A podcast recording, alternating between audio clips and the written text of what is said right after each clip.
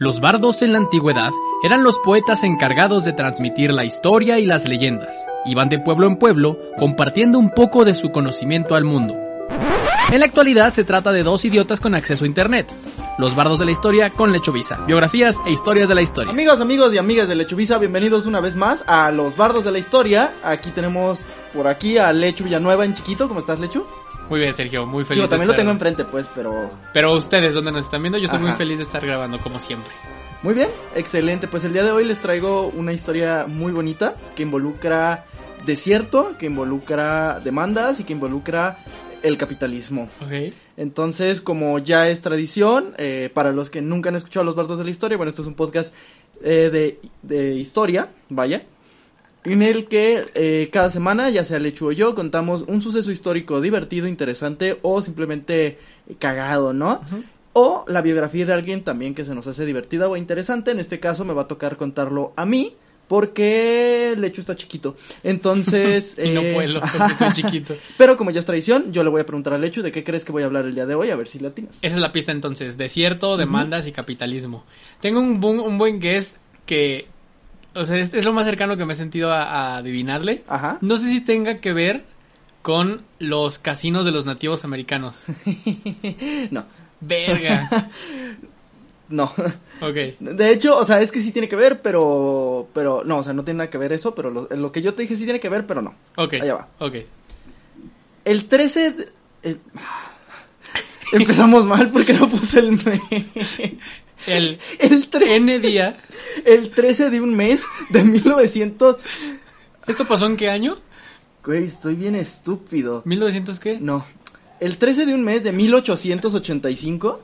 Verga. Ok. se presentó la patente de uno de los inventos más importantes y revolucionarios de la historia, el cual, me atrevo a decir, cambió mucho de la manera en la que el ser humano admira la realidad. El cinematógrafo, de los hermanos Auguste y, Lu- y Luis Lumière. Luis, no Luis, Luis. Luis. Luis, también conocido como Huicho. Como Huicho Entre sus Lumière. amistades, Lumière, son también hermanos de la vela de la bestia. Ajá. Que en pocas palabras se trataba de una máquina capaz de eh, rodar y proyectar imágenes en movimiento. De hecho, este término ya había sido patentado anteriormente por León Bauli en el año 1892. No tengo idea qué hice con las fechas, una disculpa. No, perdón, te- soy disléxico.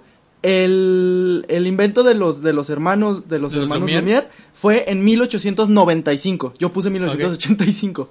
Sí. Ok. Fue, fue patentado en mil... En eh, 5198. soy un maldito disléxico. En 1895. Ok. Pero anteriormente este hombre, León Bowley, lo había ya patentado en el, en el 92 de los 800. Ok. Eh, pero por falta de pago de la anualidad de la patente, la perdió en el 94. Entonces... el Apenas no- un año después. Ajá. Verga. eh, dos años. Dos años. Eh, entonces el nombre quedó libre de nuevo y fue retomado por los, hermanos Lumière. Así que te chingas, León, el dinero siempre gana. En este momento del guion, la idea era explicar cómo funcionaba la máquina. Pero la neta nomás les mentiría porque a la fecha sigo sin entender cómo es posible que podamos tomar fotos y videos. Y esto no es un podcast científico, yo nomás cuento historias. Así que si quieren saber cómo funcionan las cosas, lean un libro o vean una película o lean un, lean un podcast. No- nunca me había puesto a pensar que verdaderamente tampoco tengo ni la menor idea de cómo un lente logra captar una imagen O sea, y le- preservarla, leí, leí cómo funcionaba, pero la neta no le entendí nada. Así que era una máquina que refractaba la luz y, güey, no tengo idea. Yo entiendo todo el después, o sea, entiendo el por qué él, hizo la exposición, etcétera, pero no entiendo el por qué pasa eso. Sí. Cómo, cómo funciona. Y hasta la fecha no lo entiendo. Sí, yo tampoco, entonces... Pero este no es su podcast de tecnología, De tecnología, cinematográfica, exacto. entonces a eso el vayan a chiste es que ahí a- estaba el invento, ¿no? ¿Quién hablará de eso? Ajá. Vayan a escuchar a el otro podcast de la Chovisa. Ajá, de por qué funcionan las cosas, supongo. El 28 de diciembre de 1895 tuvo lugar la primera exhibición con público del cinematógrafo de los Lumière en el Salón Indian, Indian del Gran Café de París. El programa de esta exhibición constaba de 10 películas realizadas por los Lumière e interpretadas por sus familiares y amigos. La duración total fue de 20 minutos y el precio de las entradas fue de un franco. Ok. Las películas proyectadas fueron La salida de los obreros de la fábrica Lumière, la primera, la que asustó a todo el mundo, Riña de niños, La fuente de las tullerías, la llegada de un tren. No, la llegada de un tren fue la que asustó a todo el mundo, ¿no? Sí, sí, sí. Porque decían, Creían "No, que iba tren, no mames". La, la fuente de las tullerías, me suena un chingo las tullerías, pero no, no sé por qué. Chance si te la digo en francés, este, te lo sepas. A ver. Le Bachine des Tuileries. Ah. Perdón si masacré el francés. No sé, ni tengo ni puta idea. El regimiento, le regiment. Ok. El herrero, le Merachan Ferrat. La ¿Por qué partida- se complica? Me mama eso de otros idiomas, que es como, ¿cómo se dice la llave? Ah, llave se dice, le fronton de la bouchou al ya. Eso es la Eso es la llave. llave. ¿Cómo se dice llave en francés? Llave. llave. La partida de naipes, partida de carté, destrucción de las malas hierbas, mausibes, herbes, derribo de un muro, lemur. El mar, lemar. Lemer. La Güey, mer. ¿Cómo, cómo, cómo no te confundías entre quiero boletos para Lemur o para Lemar? Lemar. No, no es, no es lemar, es lamer. Lamer y Lemur. ¿Me puedes dar dos boletos para Lemur, uno para Lamer? Uno para la mía. Sigues pidiendo eso cuando vas al cine con tu novia. ¿Me das un boleto para lamer? Ah, En fin. chiste, Eh, chiste, tío. ajá. Tomen todos los que escuchan esto y hacen drinking game. Así es. El invento causó conmoción, emoción y confusión entre las personas. Muchos no lo entendían, pero estaban presenciando el futuro. Pero lo que era seguro es que el invento había llegado para quedarse. Al poco tiempo, el cinematógrafo se abriría paso por todo el mundo y obviamente llegaría a los Estados Unidos, en especial a Nueva York, donde el, operario de los Lumière, Félix Mesguich, fue el encargado de organizar la primera proyección en el Kids Theater, donde, como era de esperarse, el público respondió con entusiasmo. Pero como pasa en los Estados Unidos, nada bonito puede quedarse bonito y libre del corporativismo y las garras del capitalismo. Pues un hombre malvado y sediento de poder no le hizo gracia que ese invento no fuera suyo, y al sentir que ese dinero se le estaba escapando, intervino para hacer frente al, cine- al cinematógrafo. Este hombre era Thomas Alva Edison. Para los despistados, uno de los inventores más prolíficos de la historia, con más de mil patentes a su nombre, entre ellas el fonógrafo, la bombilla incandescente y la luz eléctrica. El fonógrafo. Había una es que había una estación de no sé radio. de qué hablas, güey. Había una estación de radio que tenían ese anuncio en- como entre cortes. Ajá. Supongo que la estación se llamaba El Fonógrafo, güey. Pero sí me acuerdo yo Supongo de... que era una cosa de la Ciudad de México, porque aquí no existía, güey. Creo que es de la Ciudad de México, pero es como de ir manejando a las 2 de la mañana y de repente... El fonógrafo. Y es cuando sabes que ya vas tarde a tu a- casa. Es como cuando escuchas el himno nacional en la radio. Exacto. De que dices, ya, ya está el himno. Que suelo escuchar el himno nacional cuando acaban las grabaciones de Lechuvisa. Se siente bien tétrico, ¿no? Este, el, el ir manejando y escuchar el himno de que dices, "Güey, ya debería estar en mi casa. Era como cuando salían los anuncios de son las 8 de la noche, ¿sabes dónde están sus hijos? Como me maman ese de saber dónde están sus hijos, pequeño paréntesis. Yo creo que los memes que más risa me dan son los de este los de Netflix de sigues viendo esto y someone's daughter, Ajá. la hija de alguien. A mí me dan mucha risa cuando te sale y pues sí sigues viendo eso, güey. Sí. Como, no me molestes, si llevo, si llevo dos horas viendo episodios de, no sé, de Troll Hunters, Llevo- déjame en paz. Llevo cuatro días viendo Modern Family Sí. por octava vez. Ajá. Que no que te valga. Déjame en paz Netflix. Muchos de estos inventos los robaba a otros inventores que no tenían nombre o dinero para patentarlos. Además de que bloqueaba inventos que no eran de sus compañías, como lo que le hizo a Tesla, porque le valían madres el progreso si no el venía carro de Elon Musk. Así es, porque le valían madres si no venía acompañado del dinero, de dinero para su bolsillo. Fue la compañía de Edison la que en 1891 había presentado al mundo el kinetoscopio, un aparato que creaba la ilusión de movimiento, transportando una tira de película perforada con imágenes secuenciales sobre una fuente de luz con un obturador de alta velocidad. Este sí lo ubico que es, era, eran estas cajas que las girabas y que tenían este varias imágenes, entonces que se veía como si se estuvieran moviendo así el caballito. Te- tenían en el Museo del Niño y aquí en el eh, el trompo mágico tenían un obturador. Es como la madre del conjuro. Ese mero, ese mero era, era un kinetoscopio. Ok, ok. Eh, que fue de hecho uno de los predecesores del, del- de todo el tema de, de- de video. Ah, y que sería precursor de los posteriores inventos para grabar imágenes en movimiento. De igual manera, eh, un invento revolucionario que sin embargo, para el año 1895 ya había quedado relegado debido al advenimiento de nuevos desarrollos que implementaban de mejor manera las imágenes en movimiento, por lo que ante la presión del mercado, Edison y compañía desarrollarían un nuevo concepto, el vitascopio.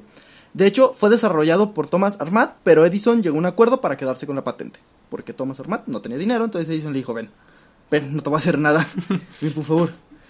El vitascopio fue presentado en 1895. eh, a la par que fue presentado el. Casi casi a la par que fue presentado el, el, cinematógrafo de los Lumière. Y otras máquinas parecidas que comenzaron a competir por hacerse de un lugar en el creciente mercado norteamericano. La cosa empezó a ponerse fea cuando en mil, 1897, soy un maldito disléxico. Me mama esta época de la historia en la que neta era algo tan cabrón de las patentes. Todavía sigue siendo, las patentes siguen moviendo un chingo de varo, pero ya son cosas súper especializadas. Pero hubo un punto en el que Cualquier pendejada. Ajá, güey, como todavía no se dinero. patentaba nada, güey, es como que la cuchara, la cuchara, alguien ya Es patentó que la, la, cuchara. la, la tecnología es exponencial, güey. Sí, claro. A diferencia, no sé, la naturaleza, que cualquier cambio en la naturaleza lleva un putero. Cualquier cambio en la tecnología solo falta que pase uno para que pase todo lo demás, güey. Entonces, lo mismo pasó con los videojuegos, güey. Sí. O sea, ¿cuánto tiempo fue de que, no, pues, pinches videojuegos bien mecos y de la nada se inventaron lo- los bits, por ejemplo, y ya así exponencial? Que creo que ahorita ya nos estamos estancando en la era de los videojuegos, pero... Pues es como este, este análisis, ¿no? De que el mundo cambió más en los últimos 30 años que en los anteriores 2000. Exacto. Eh, Y aquí, y aquí estaba pasando eso, o sea, eran inventos tras inventos tras inventos. También por eso Edison, pues fue, nació en el momento específico para robarse los inventos de todos los demás. Entonces, volvemos. En 1897, Estados Unidos eh, aprobó varias leyes proteccionistas que terminarían de expulsar del mercado norteamericano a los representantes de la compañía francesa y a otros representantes extranjeros. O sea, buscaban proteger obviamente a los inventores eh, estadounidenses, entonces pues fueron relegando eh, los inventos sobre el cinematógrafo. De hecho, el cinematógrafo no tuvo tanto auge en Estados Unidos por eso. Ok. A partir de esta época, Edison y su empresa, Film Manufacturing Company, obtuvieron el permanente litigio para monopolizar la industria del cine. Y obtuvo sentencias, denunció y obtuvo sentencias favorables a quienes no usaban sus cámaras y proyectores y exigía un canon por ello. Verga. El conflicto había de resolverse con un acuerdo del que Edison quería excluir a las productoras rivales más importantes, American Motoscope y Biograph Company. Sin embargo, estas desataron una campaña de prensa para desprestigiar a Edison, porque se estaba mamando.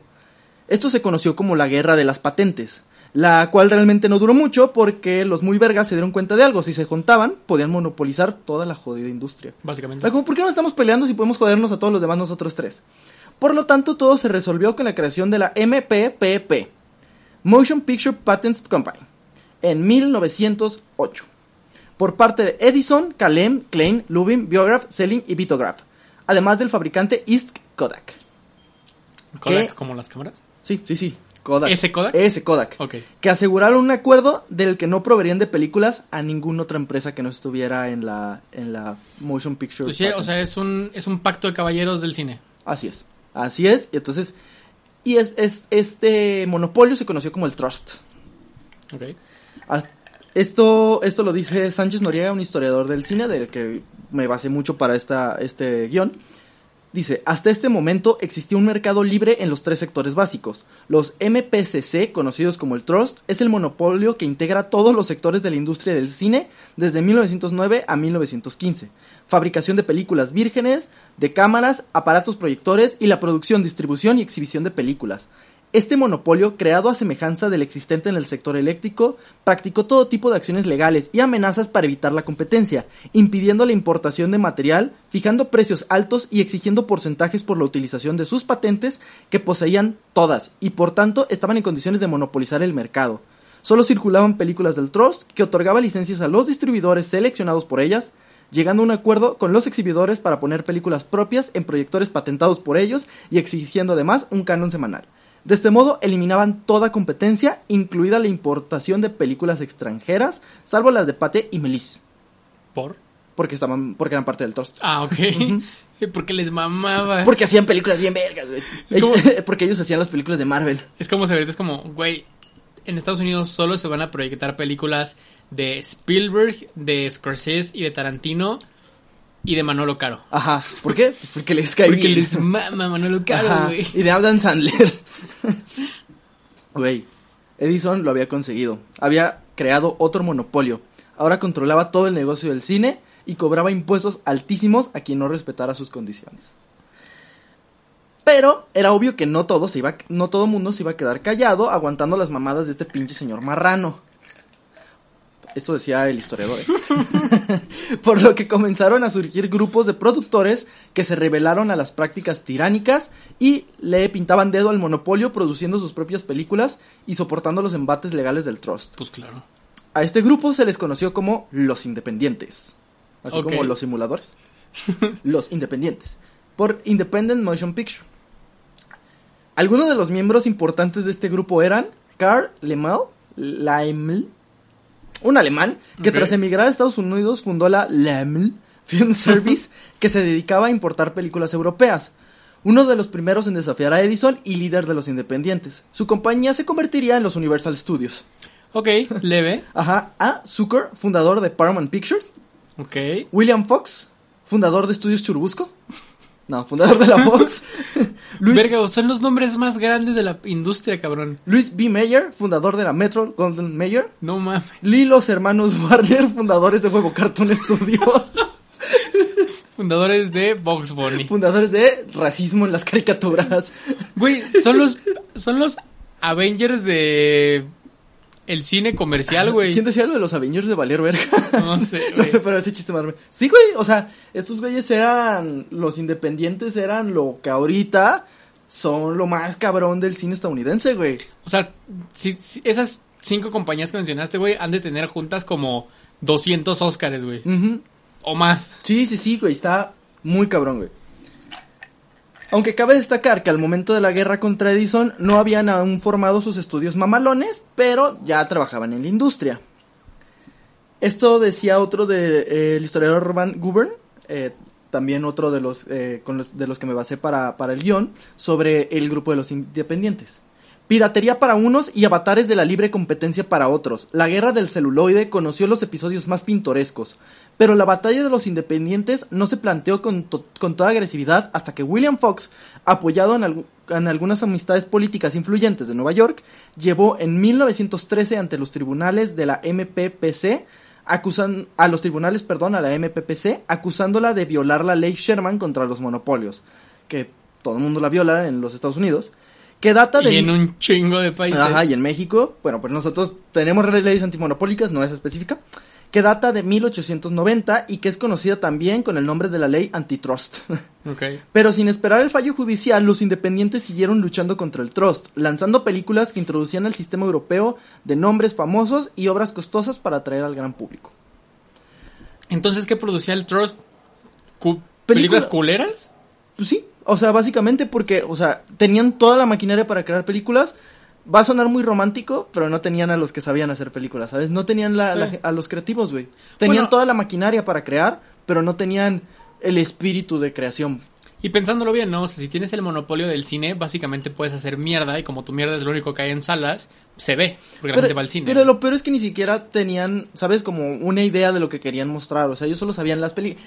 Van a verlas lo que sean, güey, porque es el nuevo invento, güey. Que, que es un poquito lo que pasó con, con los videojuegos cuando tuvo su boom, cuando casi los mata ET.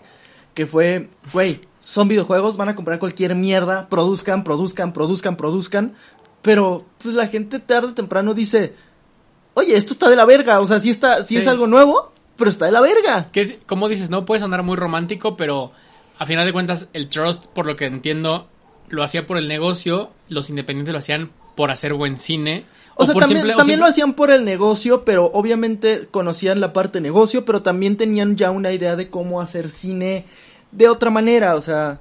Y, y- y si me pongo a pensar en esos nombres que dices, ya la posteridad, yo sé que son negocios súper rapaces y culeros, pero cuando yo pienso en el nombre de Universal, de Paramount, de Fox, sigo pensando Sí. en cine, güey. O sea, no, sigo, no pienso en una empresa multinacional culera. Sigo pensando Al fin y al cabo, nos han, son las, las, las corporaciones que nos han regalado sueños magníficos como El Padrino, como Shawshank Redemption, como El Gran Gatsby, como... Literal, güey. O sea, ca- cada, vez que yo he visto una película que me ha emocionado en mi vida, al principio sale o el, o el universo de o el planeta Universal, Ajá, o el león el de león la de- MGM, güey. La, la, Los eh, logos de la los logos Fox, de, güey. lo- de Warner. Del logo de Warner, exacto, Sí. güey. O sea, sí, sí, sí son el top of mind de cuando piensas en cine. Muy Sí. cabrón, güey.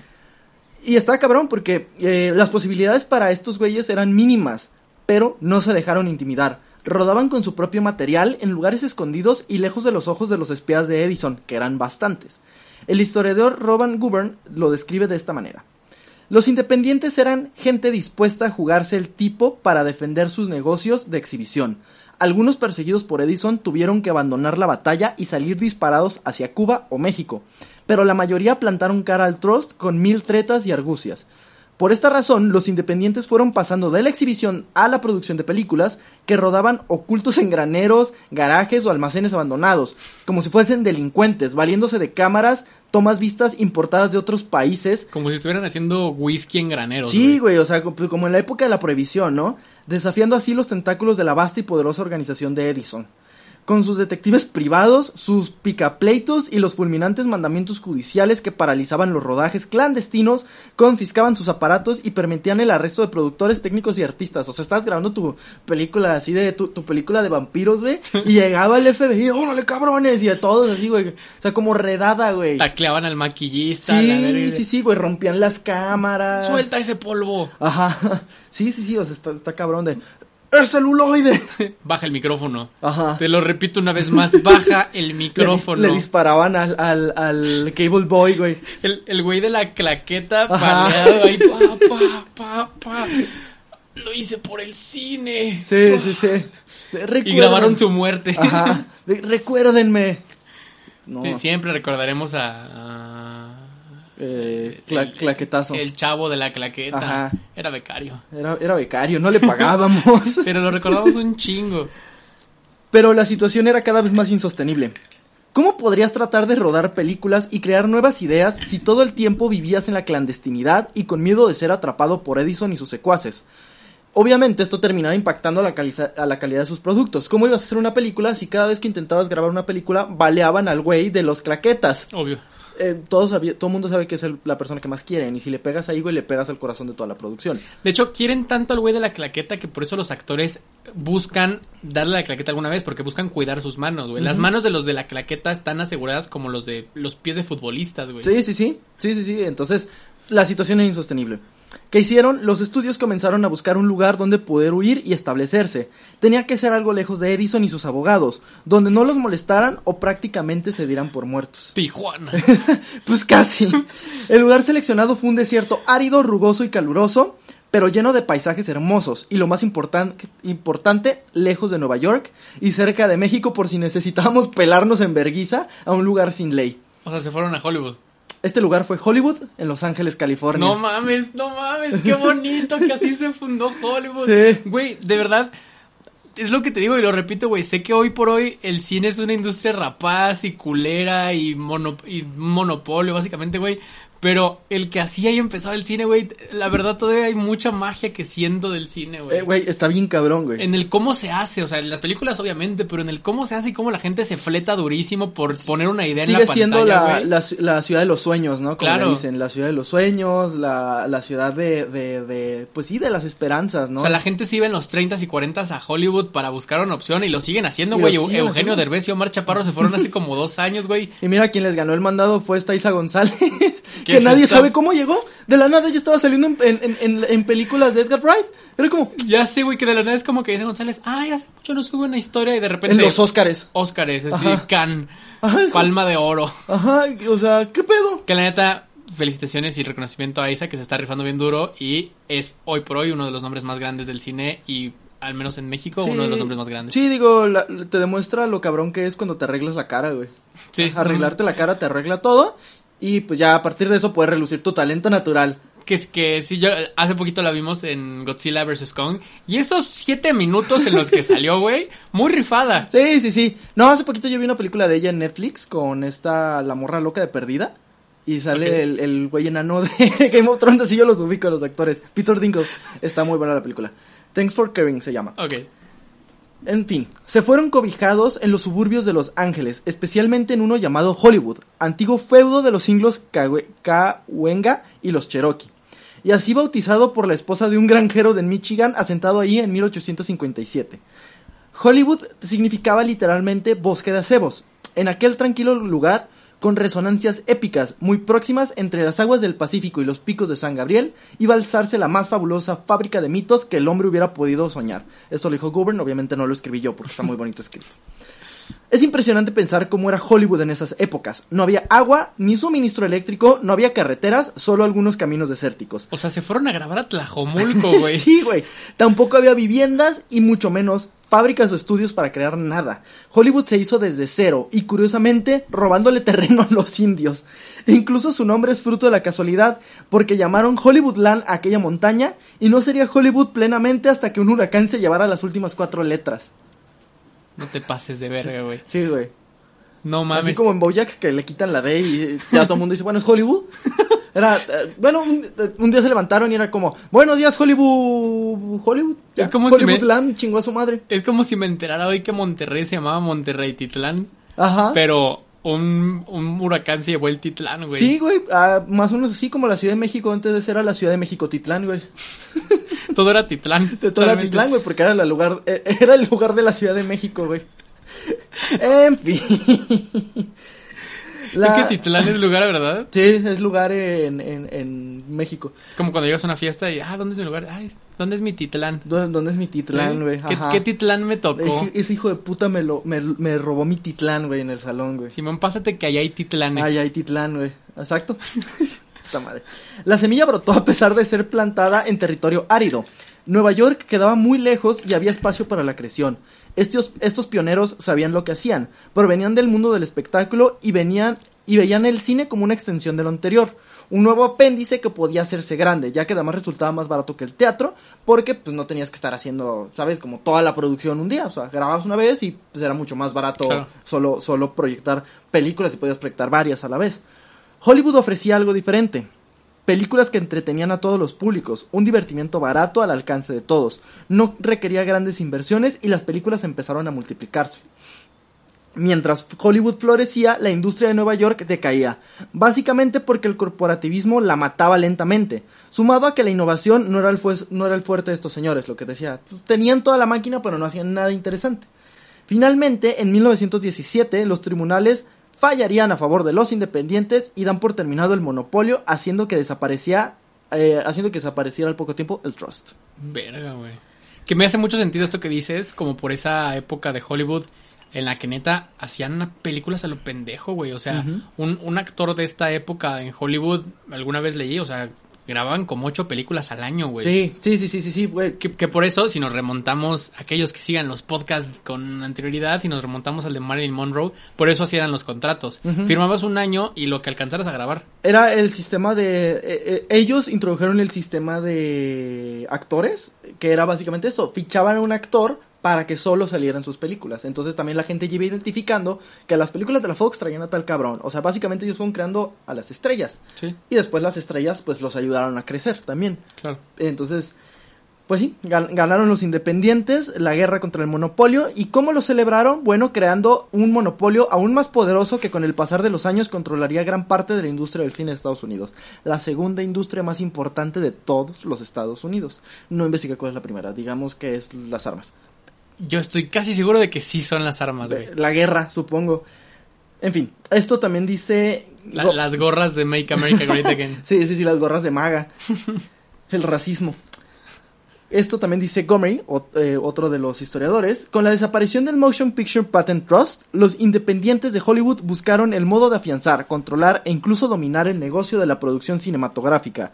Durante los 10 años, durante los siguientes 10 años, las compañías que habían alcanzado el éxito, encabezados por el- la famous Player Larsky, desarrollaron un sistema para la producción de largometrajes de carácter popular, que era un poquito lo que tú decías, empezar a cagar películas. Este método industrial habría de conocerse como el sistema de producción de Hollywood, sobre, sobre la base de los largometrajes, del Star System y del sistema de los estudios. El Star System es esto que digo, que empezaban a crear estrellas, que ya sabías que iban a salir en las películas de estos cabrones porque eran los que tenían fichados. Claro. Las compañías de Hollywood mostraron al mundo el modo de hacer películas eh, de manera económicamente rentable. Pero eso será para otro programa.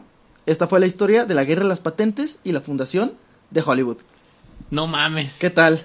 No Es una mames. historia cortita, pero muy intensa. Pero estoy muy picado con seguir explorando ese mundo, güey. O sea, literal, se me hace muy cabrón como lo que ahora vemos como algo normal y natural, güey, vino de un conflicto, güey. Vino de un conflicto y además, pues uno ve Hollywood, que es pues literal, ¿no? Lo que decimos, la fábrica de los sueños, ¿no? Vemos Los Ángeles, ¿no? Donde pues todavía, como dice el hecho, la gente va y, y trata de, de, cumplir ahí sus más grandes anhelos, porque también está la industria de la música también Sí. ya ahí, y, y el cine, la televisión, y todo nació por el pendejo de Edison, que era un pinche culero, o sea, porque ponte a pensarlo, si este güey no hubiera querido devorarse la industria, pues esos güeyes hubieran seguido muy a gusto haciendo sus peliculitas en estudios, en estudios más pequeños.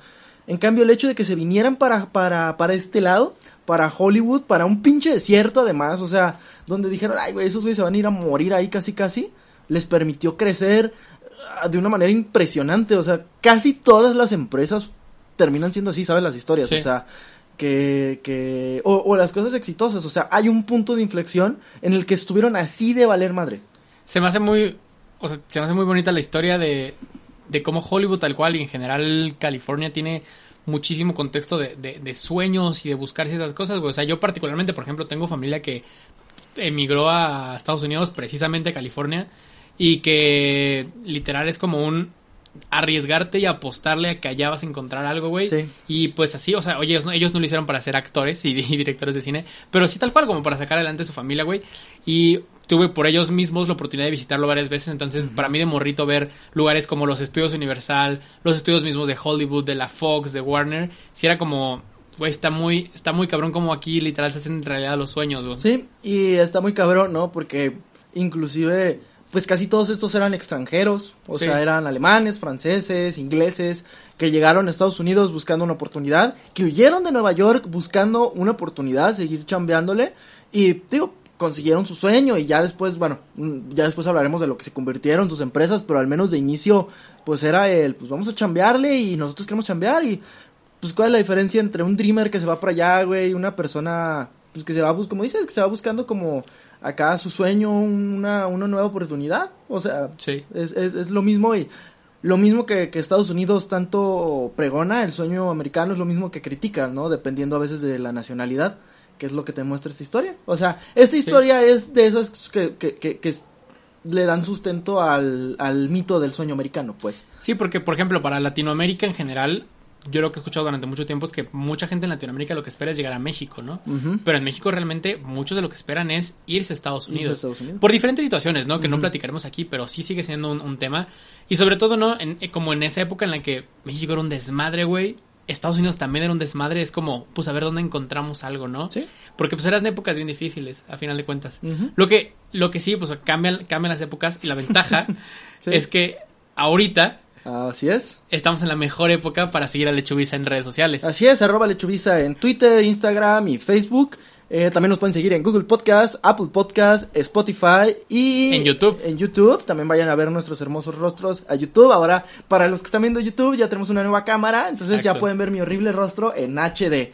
Y bueno, si hay algo que me gustaría dejar de, de, de aprendizaje de este podcast, que de verdad quiero que se lo lleven a su casa, es que manden a chingar a su madre a Edison. Ese güey era un culero, güey. Neta lo odio. Algún día aquí sí quiero hablar de ese güey porque Sí. era es una de las mierdas más grandes de la historia. Lo odio con todo mi ser. En fin, Si, si pudimos hacer que se les cayera el ídolo de Cristóbal Colón, también queremos que se caiga el ídolo de Edison, que era un culera. tarde o temprano se les va a caer un ídolo a ustedes, hijos de su pinche madre. En fin, síganos en redes sociales y los queremos mucho y sigan soñando. Así es. Pero no monopolicen el sueño. Ajá, no monopolicen. Si lo consiguen, no sean culeros y dejen que más gente lo consiga, aunque ustedes no ganen tanto dinero como que quisieran ganar. Todos podemos soñar, que gane el que sueña más chido. Sí, ajá, el pobre es pobre porque quiere. Exacto. Nos vemos. Con eso nos despedimos.